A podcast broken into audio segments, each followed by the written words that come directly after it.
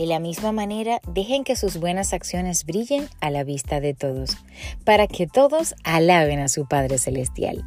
Mateo 5:16. El texto de hoy se refiere a lo que es nuestra vida y las acciones que la acompañan, las cuales vienen como resultado de lo que sucede en nuestra vida y en nuestra vida interior. Para desarrollar una buena actitud, ¿sabes qué?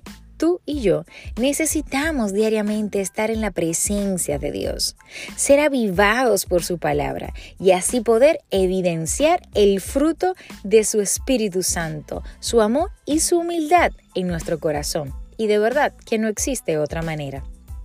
Hoy, al comenzar un nuevo día, permite que el carácter del Señor Jesús se reproduzca en ti, que sus pensamientos sean los tuyos y que tus acciones sean el resultado natural de tu compañerismo con Él. Ay, ay, ay, poderosísima la palabra de hoy. Mantenernos conectado con nuestro amigo Jesús nos va a permitir brillar y brillar de tal manera que iluminemos todo a nuestro alrededor.